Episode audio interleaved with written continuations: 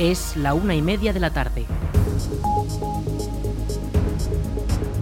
Buenas tardes, martes 21 de marzo comenzamos el espacio para la información local en el 107.4 de la FM. Les habla Aritz Gómez. Arranca una nueva edición de la Almonia Noticias.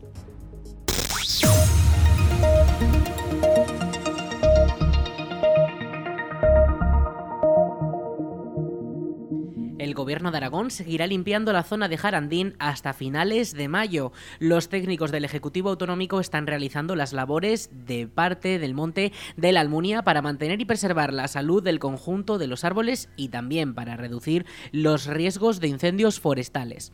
Los encargados siguen dos criterios, dejar espacio suficiente para que los árboles crezcan fuertes y generar pistas amplias que permitan el paso de vehículos y maquinaria para el mantenimiento del monte, según informan desde la Administración administración pública. Durante estas semanas los encargados han estado cortando los pinos pequeños que restan fuerza a los que ya son grandes y que terminan siendo competencia por el agua. Una vez cortados se astillan los restos que son accesibles y en caso contrario se dejan extendidos formando un manto porque así se evita el crecimiento de arbustos que tienen un mayor riesgo de incendios que los árboles. Además, según los agentes de protección de la naturaleza, permitirá crear una capa orgánica llena de nutrientes directos para los árboles sanos. Jarandín es un terreno de titularidad municipal, aunque los árboles son propiedad del Gobierno de Aragón, por lo que es el propio Ejecutivo Autonómico el que se encarga de licitar los trabajos y hacer las gestiones correspondientes. Aunque el Gobierno sea el encargado, debe informar continuamente al Ayuntamiento de la Almunia para poder conocer la situación en cada momento. Con la llegada de la primavera, los campos almunienses ya comienzan a destacar por sus vivos colores blancos, verdes y violetas de los frutales en flor. Un espectáculo de la naturaleza que desde el ayuntamiento animan a disfrutar y por ello desde la Concejalía de Turismo han organizado una excursión por los caminos de la localidad para disfrutar de las vistas y la naturaleza. El evento La Villa en Rosa permitirá a los asistentes disfrutar del deporte o de aficiones como la fotografía, ya que el paseo paseo de 7 kilómetros previsto para este domingo pasa por distintas zonas con árboles floreciendo. El comienzo de la actividad será a las 10 de la mañana desde el pabellón multiusos y contará con las explicaciones de las especialistas ingenieras agrícolas Elena Tamargo y Jaione Legarreta. Además, en la organización colabora la asociación Los Muñecos Andarines y contará con la presencia de Luis Alberto Longares, geógrafo y catedrático de la Universidad de Zaragoza. El recorrido preparado es fácil para todas las edades con terreno llano y aproximadamente serán dos horas de duración. Además, desde el consistorio recomiendan llevar calzado cómodo, almuerzo y agua. Más información en la web municipal, la web del ayuntamiento, laalmunia.es.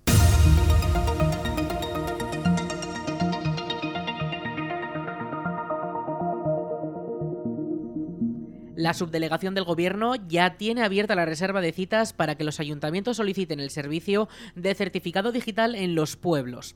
El subdelegado del Gobierno en Zaragoza, Fernando Beltrán, ha confirmado que los ayuntamientos ya tienen a su disposición un calendario para pedir este nuevo servicio que complementa al de la renovación y expedición del DNI mientras visitaba este lunes en la Almunia al equipo de la Policía Nacional que se encarga de los trámites de DNI en las zonas rurales. Le escuchamos. Ya estamos haciendo eh, por todas las comarcas eh, de, la provincia de Zaragoza, que es la responsabilidad mía, la provincia de Zaragoza, se ha hecho ya en sede comarcal, igual que se hizo aquí, una presentación y una primera batería de emisión de certificados o de cualquier otro trámite que quieren los ciudadanos.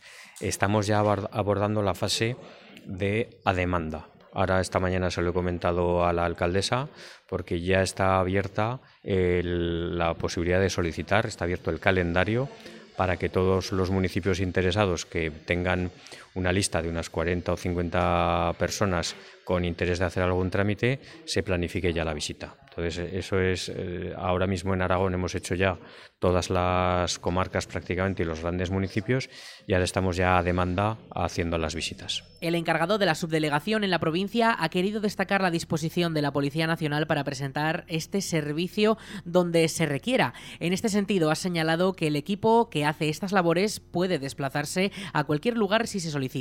Esta dinámica permite que las personas con movilidad reducida o con otros factores que impidan desplazarse puedan tener sus documentos en regla. Escuchamos de nuevo al subdelegado del Gobierno. Bueno, pues lo que estamos viendo es cómo funciona uno de los equipos móviles para la expedición de documentación, eh, responsabilidad de Policía Nacional, tanto de, de DNI como de pasaportes. Son equipos móviles cuya finalidad fundamental es atender a todas aquellas situaciones particulares o excepcionales en las que el interesado no puede desplazarse a una dependencia, tipo una comisaría, para hacer el trámite. Estamos pensando en hospitales, en residencias de mayores, en gente que tiene algún tipo de enfermedad, porque también se hace el servicio en el domicilio, en instalaciones penitenciarias, para todos esos colectivos, previa demanda y eh, con una planificación, en el caso de que se haga como hoy aquí, en un ayuntamiento, pues eh, acondicionando una dependencia para que puedan trabajar los funcionarios, se establece también un sistema de cita y los ciudadanos van acudiendo a hacer el trámite completo es un servicio que pretende acercar la administración al territorio, de manera que también en todos los pueblos que lo demanden y donde se necesite se pueda estar eh, dando el servicio exactamente con las mismas condiciones con las que se presta en una gran capital. Durante 2022, la unidad de DNI rural en Zaragoza realizó más de 7.000 trámites con los documentos de identidad. Este servicio se presta a demanda de los consistorios y se hace principalmente en las cabeceras de comarca, donde al final se concentra la demanda de otros pueblos más cercanos. Escuchamos a Miguel Ángel Andrés, jefe de documentación en Aragón de la Policía Nacional. Cada servicio es servicio provincial porque depende de cada área administrativa policial nuestra, que es la comisaría provincial. Por lo tanto, en la comunidad autónoma de Aragón hay tres servicios de, de servicio de DNI móvil, ¿no? cada uno con, cada, con sede en la capital de provincia tienen eh, eh, problemáticas distintas porque no se puede comparar ni se puede de ninguna manera pues eh, Zaragoza con Teruel o, o, Teruel con Huesca. ¿no?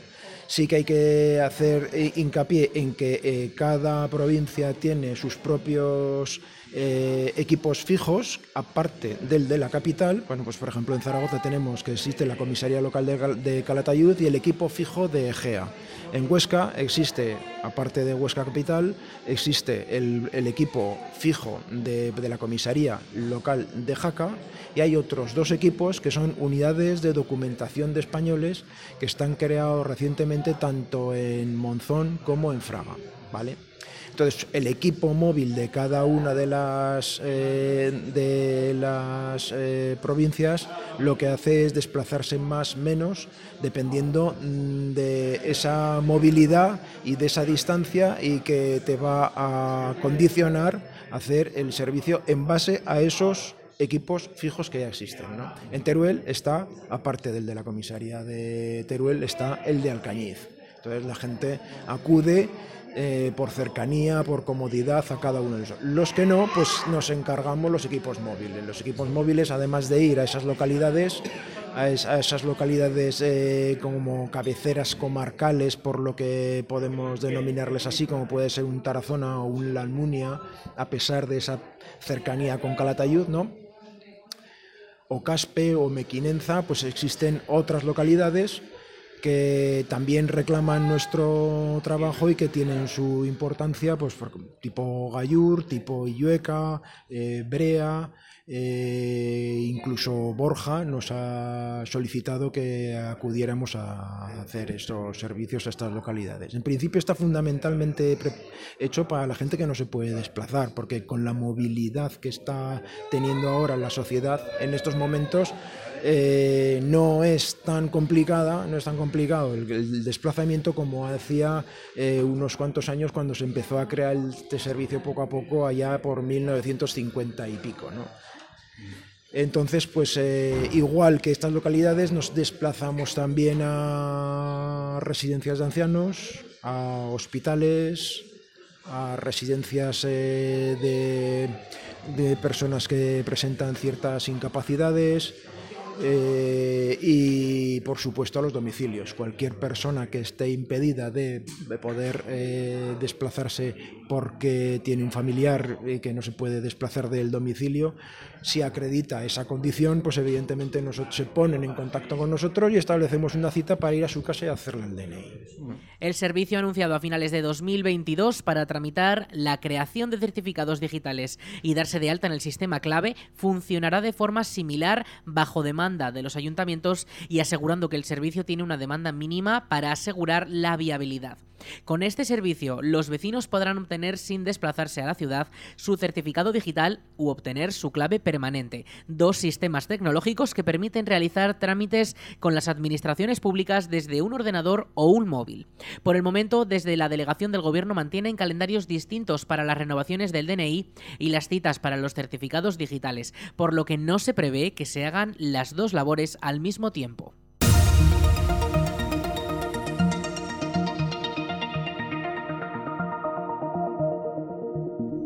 La Almunia cuenta con uno de los mejores aceites de oliva virgen extra de España. La guía de aceite de oliva virgen extra de España, Iberoleum, ha hecho pública su clasificación anual en la que reconoce los mejores oros líquidos del país.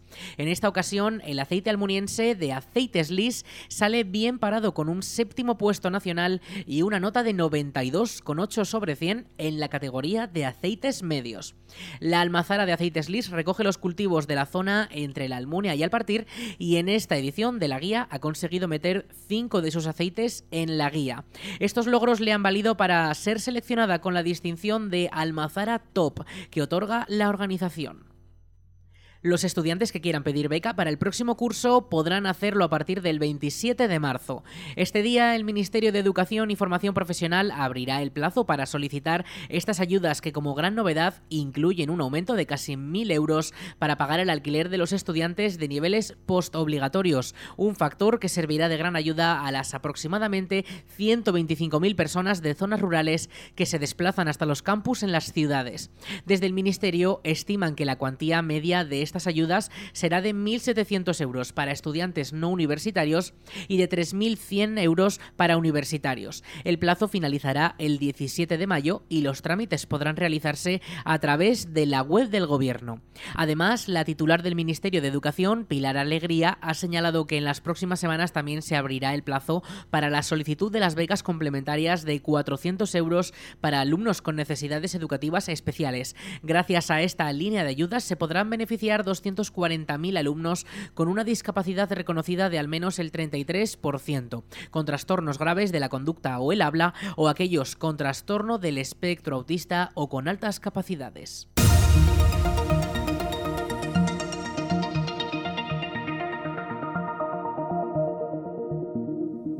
50 millones de euros es la cifra final que la DPZ destinará a los municipios mediante su plan de ayudas Plus 2023. El plan unificado de subvenciones es la principal línea de ayudas que reciben los ayuntamientos zaragozanos y en esta edición la inversión total permitirá realizar 1.155 actuaciones para mejorar los servicios municipales. En el caso de la Almunia, estas subvenciones permitirán la construcción de la nueva planta potabilizadora para poder acceder al agua de Yesa. Juan Antonio Sánchez Quero es el presidente de la DPZ los ayuntamientos lo que se les da es autonomía. Eh, desde que se puso en marcha, pues hemos invertido la relación eh, que se tenía esta institución con los ayuntamientos, porque hasta que se puso en marcha el Plus, eh, como todos saben, como saben ustedes, los ayuntamientos dependían de la institución provincial y ahora es justamente al revés, que la, la Diputación pues tiene adecuando nuestros presupuestos a las necesidades de los ayuntamientos, las que son son eh, sus peticiones y en ese sentido pues les da eh, mucha más autonomía y saben por adelantado eh, con qué dinero van a contar y así pues lo reflejan en sus presupuestos. Del total, 46,5 de los 50 millones de euros del Plus se destinarán a través de subvenciones finalistas y los 3,5 millones restantes se repartirán de manera igualitaria entre todos los municipios sin condiciones, por lo que cada municipio recibirá 12.000 euros para gastar en lo que considere. Los ayuntamientos destinarán el 61% de las subvenciones, unos 28,3 millones de euros, a mejorar la prestación de servicios básicos municipales como la pavimentación de calles, el abastecimiento de agua y el alcantarillado con unos 16 millones.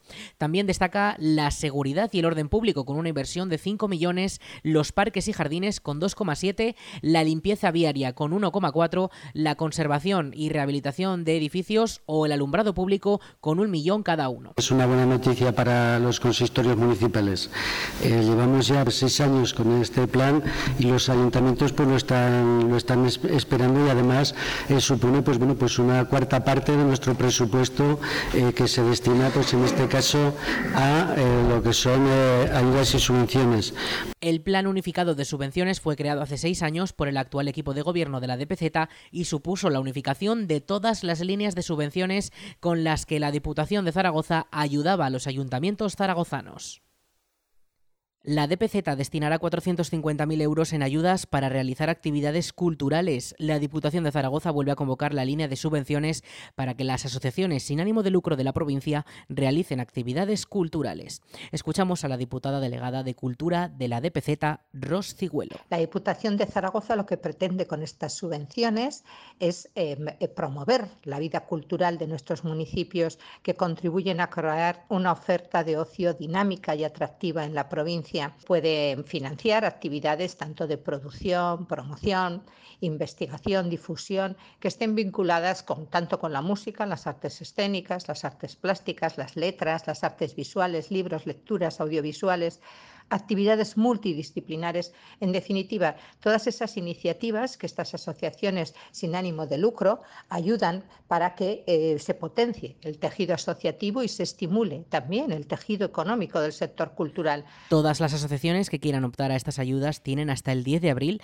para poder presentar sus propuestas. No podrán participar las asociaciones de la ciudad de Zaragoza y se deberán destinar a costear los gastos que supongan las actividades que se organizan por el tejido asociativo de la provincia. Permiten eh, que se introduzcan eh, como ayuda los gastos de producción de las actividades, como hemos dicho, de promoción y difusión de las mismas, y también los gastos generados por el personal contratado específicamente para cada actividad promovida por cada una de estas asociaciones. Quienes estén interesados pueden eh, solicitarlas desde este mismo viernes hasta el 10 de abril. Estas ayudas serán compatibles con cualquier otra ayuda pública que pudieran obtener para la misma finalidad, siempre y cuando el conjunto de ellas no supere el 80% del coste de la actividad desarrollada.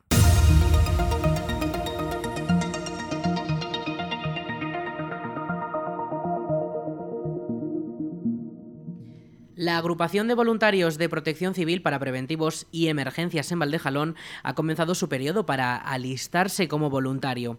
Desde protección civil se realizan labores como atender las emergencias, ayudar a las autoridades en la organización de eventos también o incluso formarse para prevenir riesgos y estar preparado en cuanto a seguridad.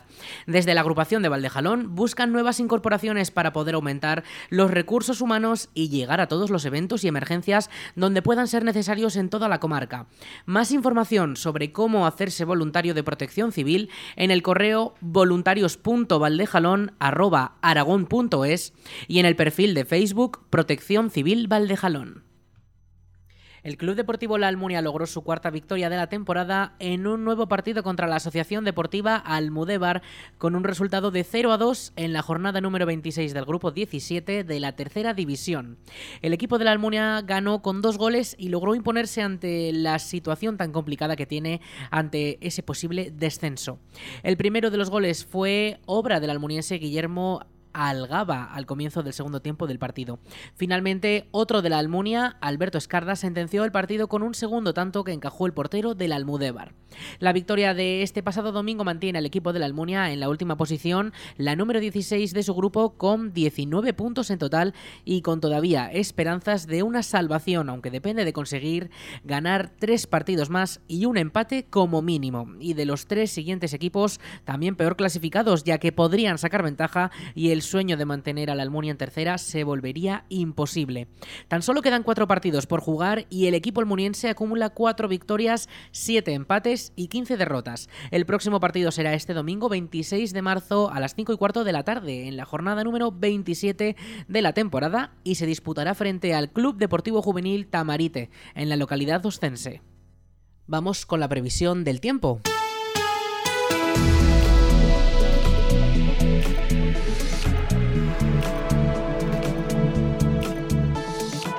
Cuanto al tiempo, para este martes 21 de marzo tenemos nubosidad alta, ya la hemos tenido durante todas las horas de la mañana, aunque los cielos van a comenzar a despejarse poco a poco. La nubosidad podría ser de carácter bajo a partir de las primeras horas de la tarde, pero no se esperan precipitaciones. Las temperaturas tendremos 22 de máxima y esta próxima madrugada una mínima de 8 grados.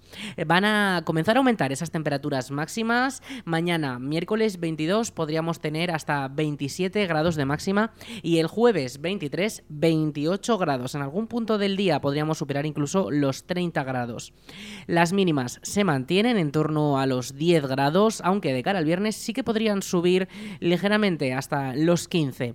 Esas máximas también se van a mantener en torno a esos 25 grados, aunque a comienzos de la semana que viene se espera una bajada de las temperaturas.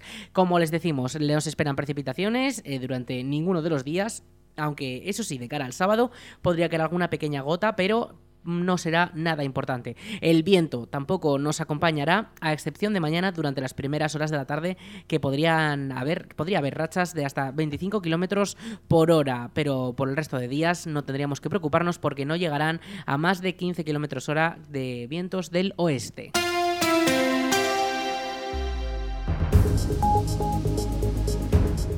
Hasta aquí la información local en la Almunia Radio. En unos minutos a las 2 toman el relevo nuestros compañeros de Aragón Radio Noticias. Más información en laalmuniaradio.es.